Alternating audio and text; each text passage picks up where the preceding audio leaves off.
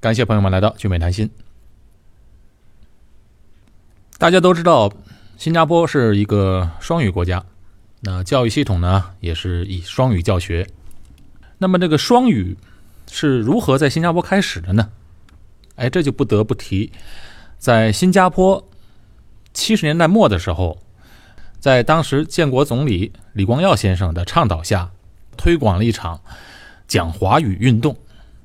这个运动到今年已经四十年了，而且新加坡一直持续不断的努力做这方面的工作。有些听众可能会觉得奇怪，因为在国内呢，现在年轻人都努力学英文，新加坡给人的印象就是这里的华人很多。那为什么在七十年代末的时候没有推广英文，反而去提倡一个讲华语的运动呢？哎，这个呢，就和新加坡的历史和海外华人的历史。有些关系了。新加坡是一个双语的国家，其实这个双语啊，不单单指的是华语和英语。在这边受教育的孩子们，首先都要接受英文的教育，再有呢，就要接受母语教育。如果是华人的母语，自然是中文；如果是印度来的呢，自然是淡米尔语；如果是马来人呢，当然他们的母语是马来语。因为新加坡这个地方啊，它天然就是一个。多语言、多种族的一个多元的社会，新加坡的基因就是如此。因为新加坡之所以存在，就是因为东西方社会之间的交流而存在的。而且这种交流啊，主要是在商业上的交流，进而带动着文化艺术、美食和思想上的交流。以前的节目曾经讲过，东西方之间的往来最早。肯定是从贸易之间的往来开始的，因为有这个刚需。西方它没有丝绸、茶叶、瓷器，知道货源是在中国，但是找不到中国在哪，只能从阿拉伯人手里购买。那到后来大航海时代了，就跨越了地理位置的限制，葡萄牙人、荷兰人先后都开辟了来到东方的航线。再后来呢，大英帝国崛起了，英国人莱佛士在新加坡设置了这个贸易基地。把新加坡当成了一个大英帝国一个转口的港口，它主要的目的呢，还是为了和中国做贸易。不仅要从中国那边买货，进口西方世界所急需的产品，而且呢，也顺便带来了西方的技术。哎，这种情况一直持续到现在。新加坡当时啊，是一个小渔村，只有两百来人。那没几年的功夫，就一下变成了几万人规模的贸易港口。最早这几万人都是什么人呢？就包含了百分之七十的华人，剩下的百分之三十是马来人、印度人和西方人。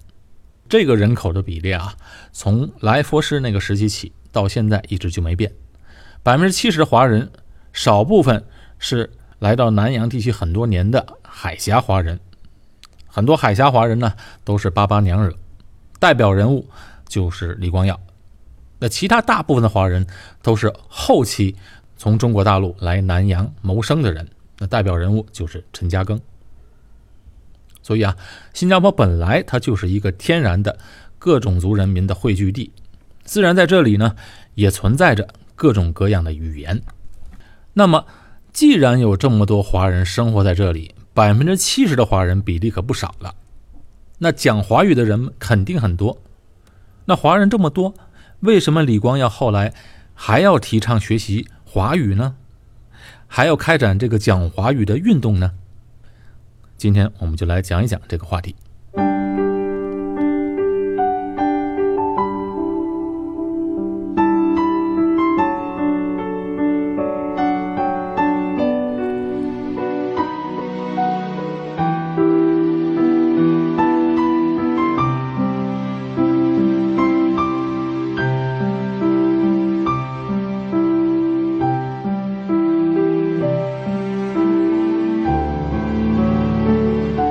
七九年的时候，李光耀先生开始推广讲华语运动。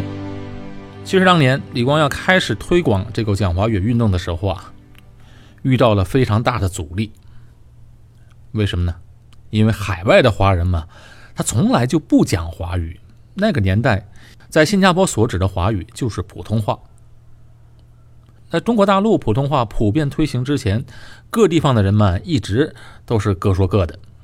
你看，从秦朝统一全国后，呃，书同文，车同轨，方孔钱统一度量衡，也就是说，在文字上、货币重量单位和交通方面都统一了。但是在文字方面，也只是统一了文字的写法。当时统一的字体是小篆，但是发音呢，各个地方还是不一样。这种同文但是不同发音、不同地方的口音，一直持续了几千年，一直到了北洋政府的时候，当时的北洋政府就想在全国推广国语，啊，其实在清末的时候就想推广了，但是从清末开始一直到民国过后，都没有把这件事做好，因为这个事啊太难办了，中国各地方的语言差异性太大。啊，不像其他语言，比如说英语啊，英国腔和美国腔它再不同，大家都能听得懂。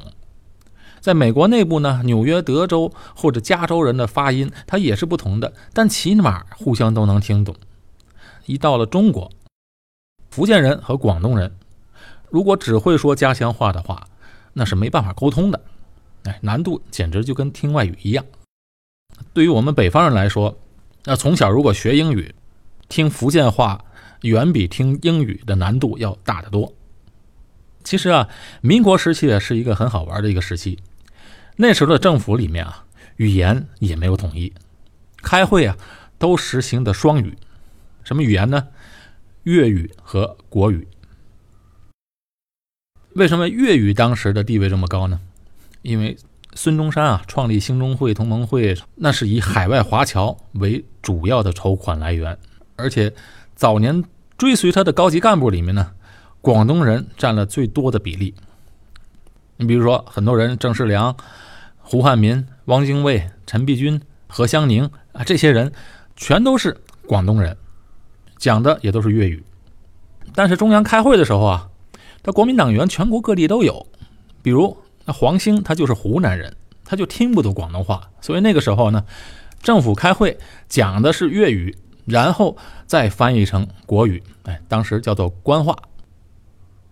还有一个有趣的现象就是，我们一说起国父国母，那就指的是孙中山和宋庆龄。孙中山他是广东人，那自然讲粤语，他勉强啊能说几句国语和官话。但是当时第一夫人宋庆龄呢，哎，宋庆龄的妈妈是上海人。讲到宋庆龄啊，我们也要讲一段小历史。宋家三姐妹，还有宋家的儿子宋子文的父亲叫宋耀如。哎，宋耀如还有一个名字叫宋家树。除了这两个名字之外，他还有个英文名字叫 Charles。宋家树是哪里人呢？哎，宋家树是海南文昌人。新加坡的著名的海南鸡饭，其实的源头就是海南文昌。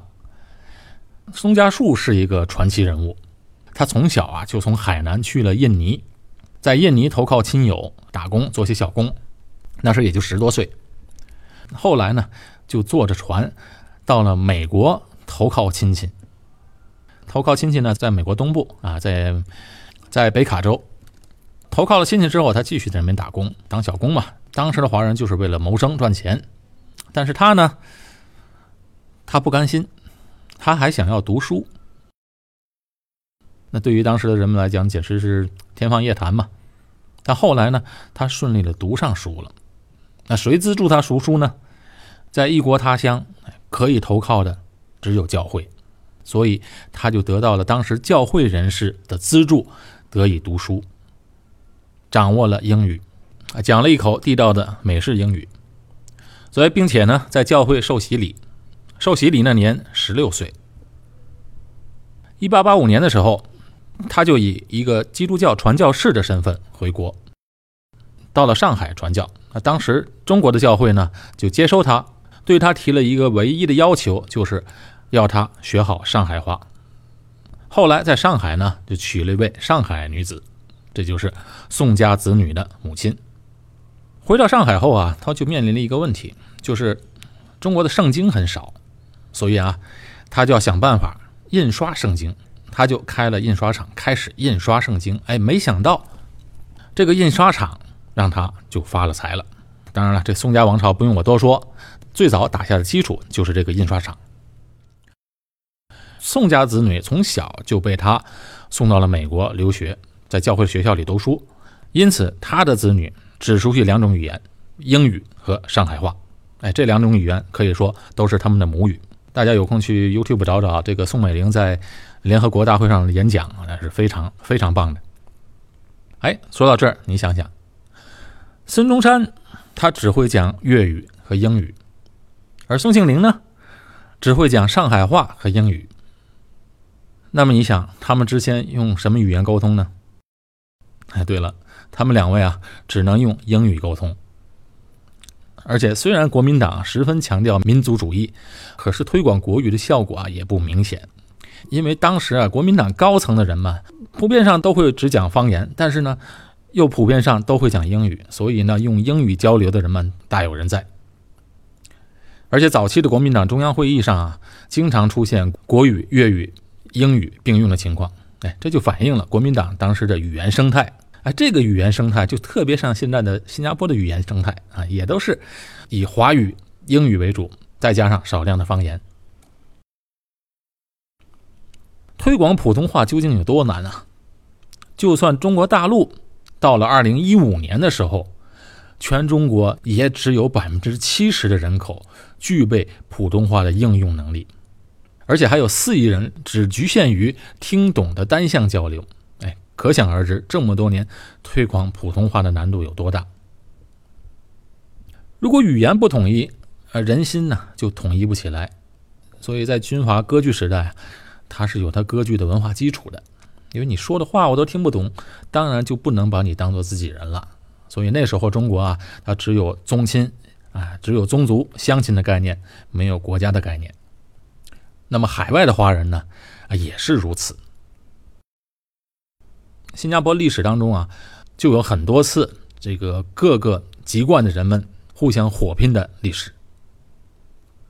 新加坡在一九六五年建国之后，许多华人主要掌握的语言是英文，工作语言也是英文。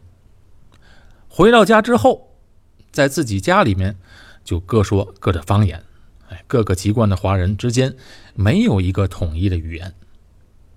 所以李光耀当时就观察到。而且他说，这方言啊，就给新加坡制造出很多受过教育的文盲。哎，他说这个意思是什么呢？就是啊，虽然都是华人，但是各个籍贯之间的人们很难沟通。虽然当时的学校也推广华语，但是这些华语的学生嘛，一跑出教室就说各的方言。而且在英校里面啊，当时的学校是分为英校和华校，在英校里面啊。华族学生之间也都以方言沟通。那很多没有受过教育的人们呢，他们只会讲方言，不能阅读，也不能书写这个华文。那么李光耀就把他们这些只会讲英文、不能讲华文的人们叫做受过教育的文盲。这也是他认为推广华语运动刻不容缓的原因。李光耀在一九七九年开始推广讲华语运动，要求华人别讲方言，以减少方言对学习语文的干扰。当时他做这决定的时候啊，抗议声浪一波接一波，困难重重。但李光耀这个人呢，他是一个特别能坚持的人，他认为对的事，他一定会坚持到底。可以说啊，到最后呢，他是软硬兼施，达到了目的。软的不用说，硬的方面就是要求。电视台、媒体、电台禁止播放所有的方言节目。你想，七十年代末的时候是什么时期啊？很多香港的电影、电视剧都不让播放，当然是原声不让播放。想要播放，必须要配成华语。而且当时新加坡很多本地制作的许多优秀的节目也都被砍掉了，因为是方言。比如说，有的像这个一些类似脱口秀的节目吧。讲福建话，或者讲广东话，或者讲这个潮州话，这些节目呢，它脱离了原本的语言呢，它就没有意思了。所以很多人反对这个电视台把这个方言节目取消。但是李光耀呢，当时执行的非常严厉，坚持不松口。而且不仅是很多民众反对推行讲华语运动，就连一些国会议员，包括和李光耀一起一起建国的一些元勋们都反对。哎，他们都说，哎，我们都是中国南方的移民，很自然呢，都讲的是南方方言。那何苦要逼着自己学习中国北方话呢？哎，他们管这个普通话叫北方话，而且他们也说，家里的老人或者中年人都是讲方言沟通的。那么子女不学方言，那么这方言啊就慢慢消失了。将来有的这个孙子孙女呢，不能和祖母这样正常的沟通，他们就觉得这样呢不是很好。哎，李光耀呢也承认，但是他当时说，这个损失呢是不得不付出的一个代价。所以当时啊，很多人啊都说李光耀忘本，不让人们学习方言是忘本的表现。那李光耀怎么回答这些人呢？他说啊，一个在新加坡出生的公民，他的本就在新加坡。一个人如果因为不认识自己的文化，不能掌握自己的语言，那就缺乏了自尊心，失去了自信心，那才是真正的忘本。当然了，他这些话呢，是针对一些只重视英文不重视华语的人们。而且当时呢，很多呢受英文教育的人们，他根本就。不屑参与对待这个讲华语运动，因为他们在家讲方言，出外呢就讲英语。在他们看来，华语是低层次的，而且是没有经济价值的语言。当时的英文报纸《海峡时报》的一个主编虽然是华人，但是他对讲华语运动很有意见。他就说：“我到政府部门去办事，我不用讲华语，讲英文就把这个事情办了。”而且呢，我对国外的投资者，当时的海外的投资者主要是英美国家，那么我跟他们沟通是正常的。为什么我们还要学华语呢？李光耀呢，当时就举了一个例子，他说啊，他有一次去访问卢森堡，拜会当时卢森堡的首相，当时这个首相呢，就随手指着一个汉字来请教李光耀，那个汉字呢是福气的福。李光耀说：“我解释给他听，他非常感激。他说，如果当时我回答不出来啊，那是非常惭愧的，根本是无地自容。我身为华人，如果连连这个都看不懂的话，那才叫忘本。而且李光耀说啊，老人们不学华语也就算了，但是如果他们是有孩子的人呢，必须要为孩子和孩子的孩子们将来着想。”因为下一代的人如果学不好华文，只会英文的话，在将来一定会后悔的。所以我在新加坡这么多年，我就亲身感觉到了，二十年前的人们，有些新加坡的华人他不会讲华文，但是他本身是有这种讲英文的优越感存在的。但是现在呢，现在大家英文都没问题，但是大家都是以能够讲流利的华语哎为荣。李光耀他本人呢，他也不希望新加坡人们因为语言而失去优势。他指的优势是什么呢？哎，他说，如果让人们只讲英语和方言，那新加坡五十年后就会成为一个只讲英文的社会。让十几种方言存在，那就会造成英语是沟通方便的语言，而华语它就彻底失去了社会的角色。所以一定。要华语在社会中起到它的实际作用才行，而且他还说了一个非常重要的问题：说七九年的时候，他说如果二十年后中国的四个现代化实现了，它的贸易量会是非常大的，到时候讲华语是非常有用的，而讲方言的作用是不大的。哎，这个就非常有前瞻性。你像七九年的时候，李光耀就能够预见将来中国一定会崛起。说老实话，七九年的时候，当时能有多少中国人能够预见中国现在今天这个样子呢？当初有不少人啊质疑李光耀推广讲华语运动的做法，可直到后来中国经济起飞了，讲华语到中国发展能占优势，而且全球也掀起学习华语热潮了，这时候啊，很多人才称赞：哎，这李光耀。高瞻远瞩，能领导潮流。他在七九年就说：“之所以推广华语，文化上对新加坡人有利，经济上也对新加坡人有利，而且也有助于团结新加坡各个籍贯之间人们的凝聚力。所以，讲华语运动做的是非常成功的。当然了，好的政策它也是有代价的，代价是什么呢？代价就是现在新加坡人的孩子们很少能够讲方言的了，基本上都以英语和华语沟通。